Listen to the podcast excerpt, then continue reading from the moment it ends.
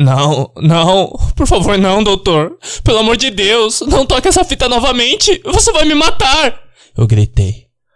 O som de um pequeno raio e trovão não vai te machucar, meu psiquiatra riu. Ele era completamente careca, com uma barba branca cheia e uma inquietante contração no olho direito. Especialmente agora, você está seguro. Então, respire fundo, recoste-se e apenas aproveite estar seguro no meu sofá. Ele rebobinou a velha fita, preparando-se novamente para soltar os estrondos e estrondos infernais que me fazia um homem adulto se encolher de medo. A cacofonia do pesadelo que me transformou de um menino saudável de seis anos, eletrificado pelo iminente retorno do meu pai, um soldado há muito tempo ausente, para um desgraçado assombrado que sou hoje. Você não tem ideia do que esse som faz comigo! Eu gritei, puxando contra as restrições de couro grosso. Eu estava amarrado ao sofá de grife, pesados cinturões pretos apertados dolorosamente sobre meus pulsos e tornozelos. Até minha cabeça estava contida, deixando-me sem a opção de olhar impotente para um par de moscas unindo em volta do meu nariz. Ah, sim, eu imagino, o psiquiatra respondeu o psiquiatra a quem eu tinha sido designado sob o plano de seguro do governo para indigentes. Mesmo indigentes e brilhantes e superqualificados como eu caíram de joelhos por alguma angústia mental. É por isso que fiz você passar por terapia de dessensibilização, expondo-o repetidamente ao complexo de ruído que lhe aflige. Você deve ter reduzido sua capacidade de enfraquecer. Depois de 27 exposições, um estrondo de trovão deveria ser apenas isso, um estrondo de trovão, não um evento apocalíptico que ameaça seu próprio senso de identidade. Mas você não melhorou. Você continua sendo um homem perturbado. Portanto, vou submetê-lo a um procedimento experimental chamado Terapia de Dessensibilização Avançado Plus. Senti uma confusão inicial da sua parte quando lhe pedi para trazer as fitas de áudio das vozes da sua família. As fitas que você disse que lhe ajudava a acalmá-lo quando você estava em crise em relação aos eventos traumáticos anteriores. Bem, agora você vai descobrir por que pedi isso. Para seu 28º tratamento, vou tocar aquelas vozes calmantes em um canal, enquanto continuo transmitindo trovões e relâmpagos através de outro. Embora o tratamento seja novamente uma experiência dolorosa, o halo psicológico das vozes tranquilizadoras irá, quando tudo estiver dito e feito, negar os ruídos perturbadores, essencialmente castrando-os. Eu me contorcia nas restrições, mas era inútil tentar me libertar. As tiras de couro eram grossas e meu corpo inteiro estava à vista. Não havia como eu conseguir me libertar sem que o psiquiatra me parasse assim que eu começasse. Então eu desisti, economizando minha energia para em um momento melhor atacá-lo. Então, você realmente acredita que isso vai funcionar? Eu perguntei. As vozes da minha família significam tudo que eu tenho para poder me acalmar. Na verdade, eu tocava as fitas no ouvido quando eu meditava, um loop repetido de várias fontes da minha mãe, pai e irmã, simplesmente dizendo: Eu te amo. A terapia de dessensibilização avançada Plus, ele disse com um sorriso tenso, vai libertar você para rir de um relâmpago, correr com alegria pela chuva. Você não é um maluco. Você não está mentalmente doente como os seus terapeutas anteriores alegaram. Ele apontou para as pilhas de pastas e arquivos espalhados sobre a escrivania de teca polida. Eu mergulhei a fundo no seu caso e posso dizer, usando um termo decididamente não clínico, que eles só apontavam besteiras. Eu sou um renomado psiquiatra formado na Universidade Liegui MD. Aqueles outros eram apenas alguns grupos de assistentes sociais de mestrados de baixa graduação que não conheciam nem o DSM-5 de um livro de colorir. Ele fechou as mãos em punho. Eu sei do que estou falando.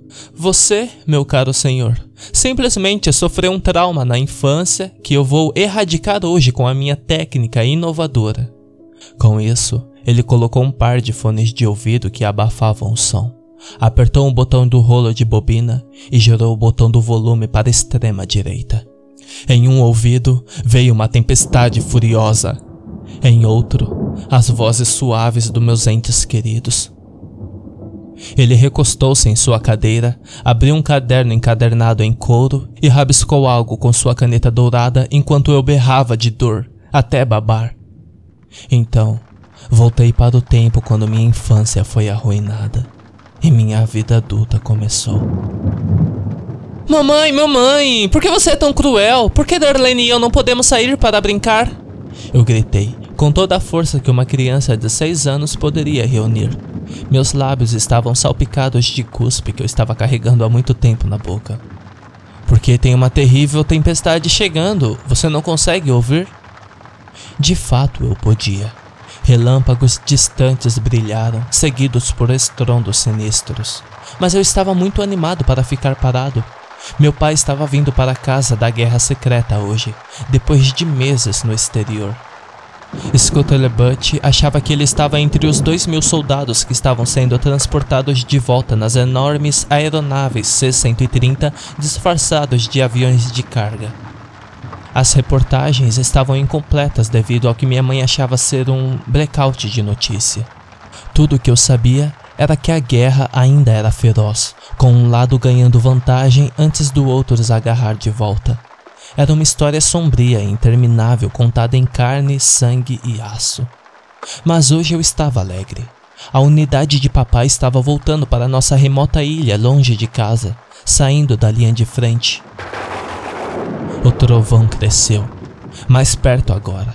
Minha mãe desligou tudo da sala de estar, trancou a porta e fechou as cortinas. Eu não conseguia mais ver. O parque infantil situado no jardim da frente, o um montículo improvisado onde eu ficava de pé quando papai e eu brincávamos. Eu, jogando Sleazer, papai atrás da linha, dois marcadores de troncos de madeira. Papai tinha trabalhado arduamente para tornar nossa propriedade designada um lugar confortável, embora estivesse em uma ilha sem nome. No Atlântico ou no Pacífico. Isso também havia sido censurado por razões de segurança. Desçam pro porão, agora! Mamãe gritou. Ela estava aturdiada, mas bonita. Seu cabelo loiro em coque desembaraçado, um avental azul celeste sobre um vestido amarelo de girassóis. Ela era uma ótima mãe, fazia tudo por Darlene e eu, mesmo quando ela parecia triste. Eu peguei a pequena mão de Darlene, uma menina de quatro anos prematuramente séria, ela dependia de mim, seu irmão mais velho, para mantê-la salvo dos perigos que tinha sido onipresente desde o dia em que ela nasceu. Mal sabia Darlene que eu precisava dela mais do que ela de mim. Seu queixo corajoso e voltado para cima, sua pequena mão quente envolvendo seu corpo trêmulo em meus braços magros, abafando seus soluços quietos, ela me infundiu com força. Me deu razão para eu não me render a meus próprios medos. Um trovão profano sacudiu a poeira da enorme mesa no centro da oficina do porão do meu pai, repleta de martelos e serras cobertas de teias de aranha, ansiando pelo toque das mãos fortes do meu pai. Escondidos lá embaixo, Darlene e eu nos encolhemos. Mamãe desceu as escadas. Onde vocês estão? Digam algo! Aqui, mamãe! Eu respondi, levantando a mão. Graças a Deus! Ela gritou, rastejando por debaixo da mesa nos abraçando, cobrindo nossas bochechas. Mamãe e papai eram nossos melhores protetores. Nada poderia dar errado quando éramos envolvidos dentro de seus braços. Foi então que a tempestade mostrou sua fúria. A casa tremeu, as vigas gemeram como se resistissem às forças do poder empenhadas em destruí-las. Luzes brilhantes brilharam na fenda sobre a porta do porão. O meu lado aventureiro queria subir as escadas, arrancar as cortinas da janela panorâmica e contemplar o espetacular espetáculo. A parte cautelosa, meu verdadeiro eu, não queria nada mais do que permanecer dentro do braço protetor da minha mãe. Houve outro BUM ainda mais alto. As luzes se apagaram. Eu mal podia ver minhas mãos. Então, Darlene anunciou: Mamãe, eu preciso ir ao banheiro. Tente aguentar, querida. Minha mãe respondeu, obviamente exasperada. Darlene se contorceu e senti um líquido quente saturando minha coxa. Tarde demais, mãe, eu disse. Ela já está fazendo xixi. Darlene choramingou. Eu quero ser uma menina boa e sentar no banheiro. Ok, ok, disse minha mãe. Nós não queremos que você se sinta envergonhada. Ela me tocou no ombro. Leve Darlene no banheiro daqui de baixo, na parte acabada do porão. Espere do lado de fora e não passeie por aí. Eu segurei a mão de Darlene. Vamos, e tenha cuidado onde pisa. Eu vou, ela respondeu. Eu vou segurar sua mão até chegarmos lá. Usando minha mão livre, senti o caminho até lá. Mas antes, esbarrei na serra na mesa do meu pai. Senti o sangue entrelaçando na palma da minha mão. Em tempos melhores, eu teria mostrado isso para meu pai. O fluxo de sangue, a evidência de que eu poderia suportar feridas terríveis sem chorar. Mas agora apenas doía. Ok, entre, eu ordenei Darlene quando chegamos ao banheiro modesto. Alegre, ela correu para dentro. Não tranque a porta, avisei, assim que ouvi o clique do trinco. Eu vou ser rápida, disse Darlene. Eu sacudi a maçaneta e dei os ombros. Se alguma coisa desse errado, se a porta ficasse presa, eu poderia facilmente derrubá-la com um ombro. Eu me inclinei contra a parede, matando o tempo. Ficou estranhamente quieto, como se a tempestade tivesse passado.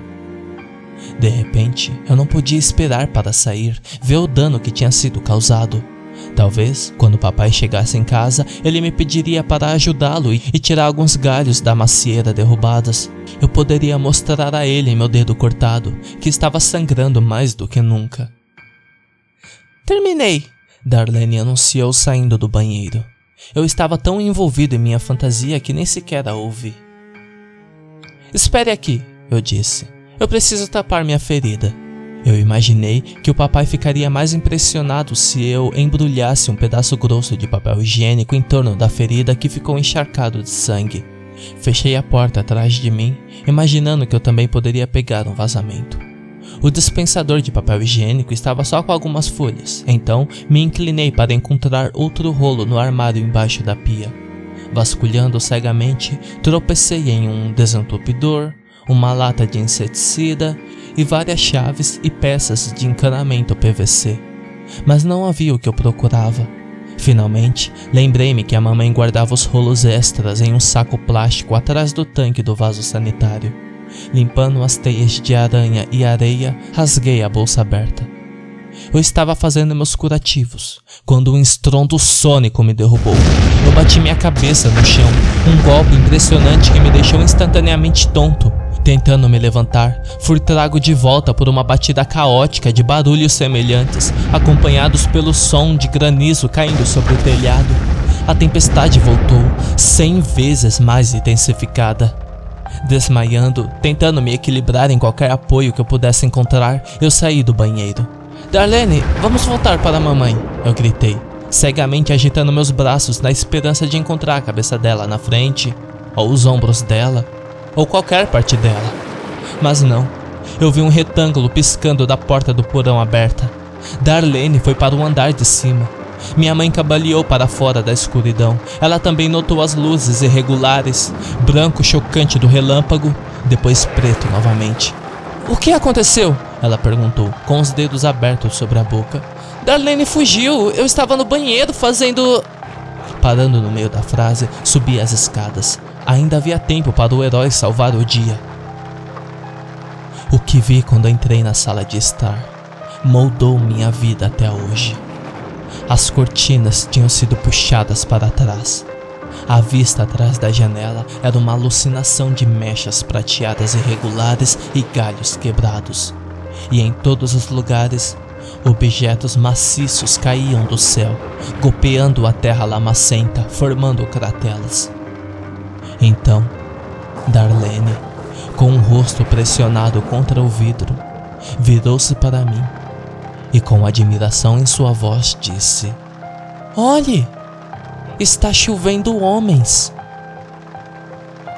E de fato, membros e corpos intactos estavam batendo como granizo humano, desabando no teto do carro da família, marcando o telhado de aço corrugado da oficina até desmoronar por conta própria.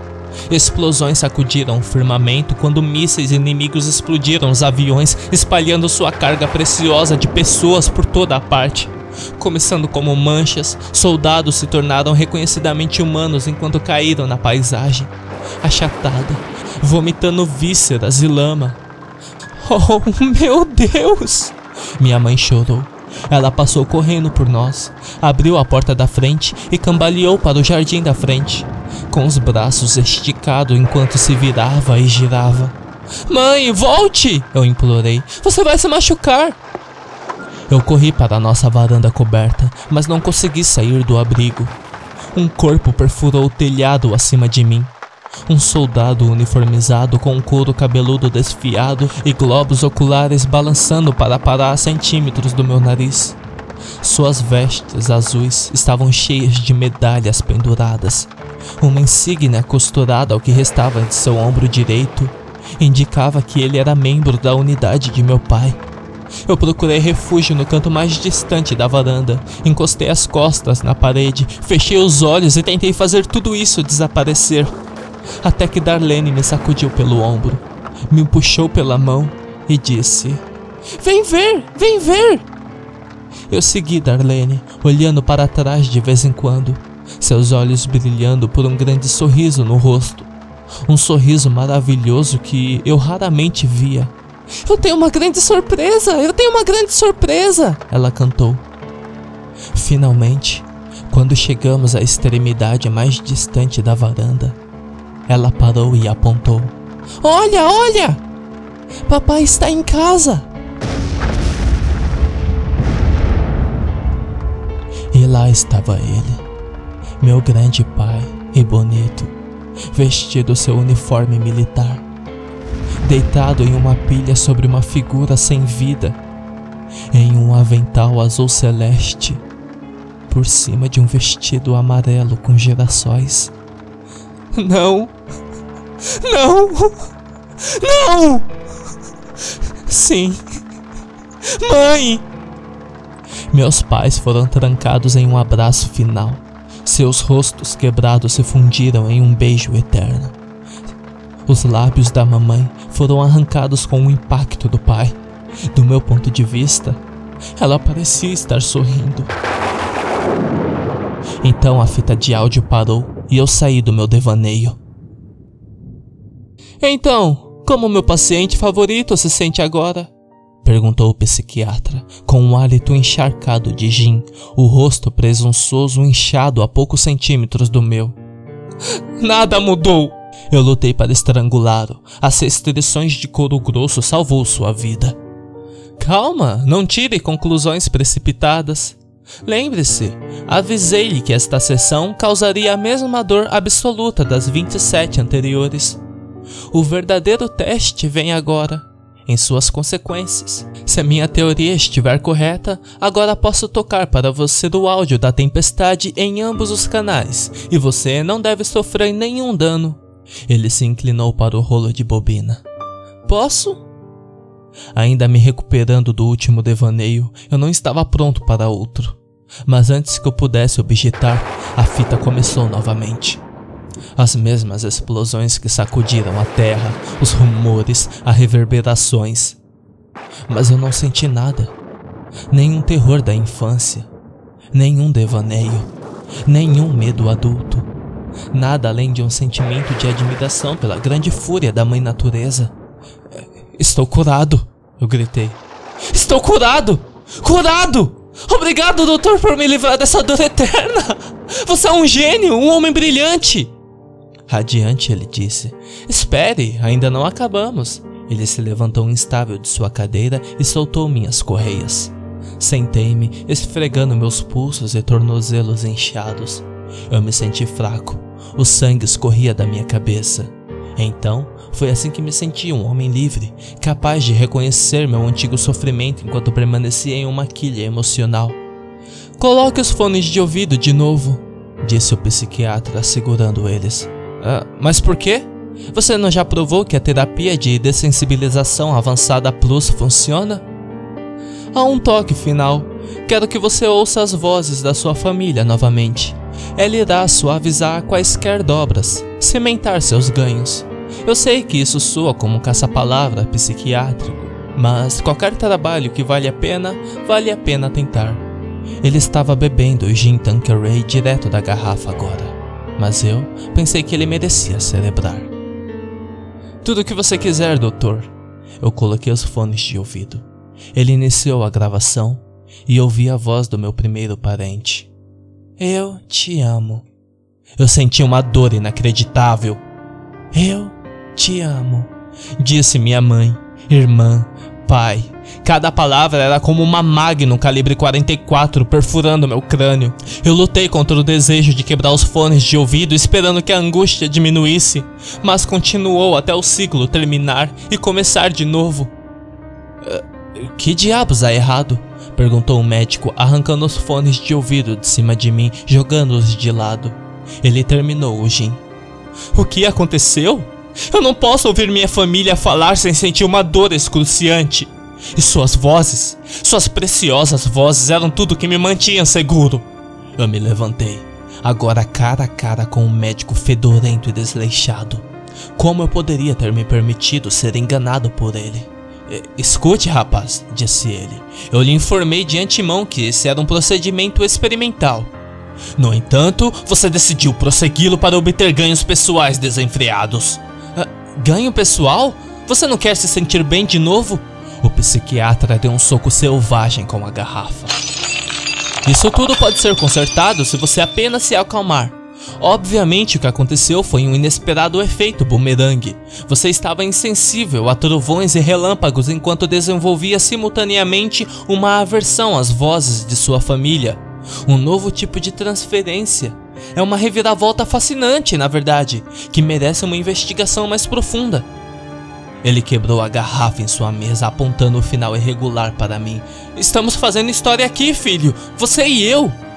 Adotando a pose de um esgrimista bagunçado, ele pulou para cima de mim com a garrafa cortante. Desesperado, ele começou a chicotá-lo para frente e para trás, apertando meu dedo, o mesmo que havia sido ensanguentado durante a tempestade. Enfurecido, eu bati o carretel de bobina em seu peito. Ele caiu no chão. Eu o derrotei, deixando desmaiado. Os carretéis de fita continuavam girando, indo a lugar nenhum. Eu me curvei, encontrei sua carteira e extraí 280 dólares, o dobro da quantidade que ele me cobrou por essa sessão, e disse: Espero que você se sinta melhor. Saí pela porta e pelo corredor, passando pelos outros pacientes sitiados por doenças psíquicas desconhecidas, aguardando serem atendidos. Eu acho que o doutor vai demorar um pouco, eu os informei. Ele está se recuperando de uma dose pesada de terapia de raiva. Eu desci para a rua chorando. Eu ia sentir falta de ouvir minha mãe, pai e irmã mas no meu coração e intestino eu sabia que pela primeira vez eu iria sobreviver às tempestades. De maneira estranha e inesperada, a terapia de dessensibilização avançada Plus funcionou de verdade. Quando o psiquiatra se recuperar, irei recomendá-lo.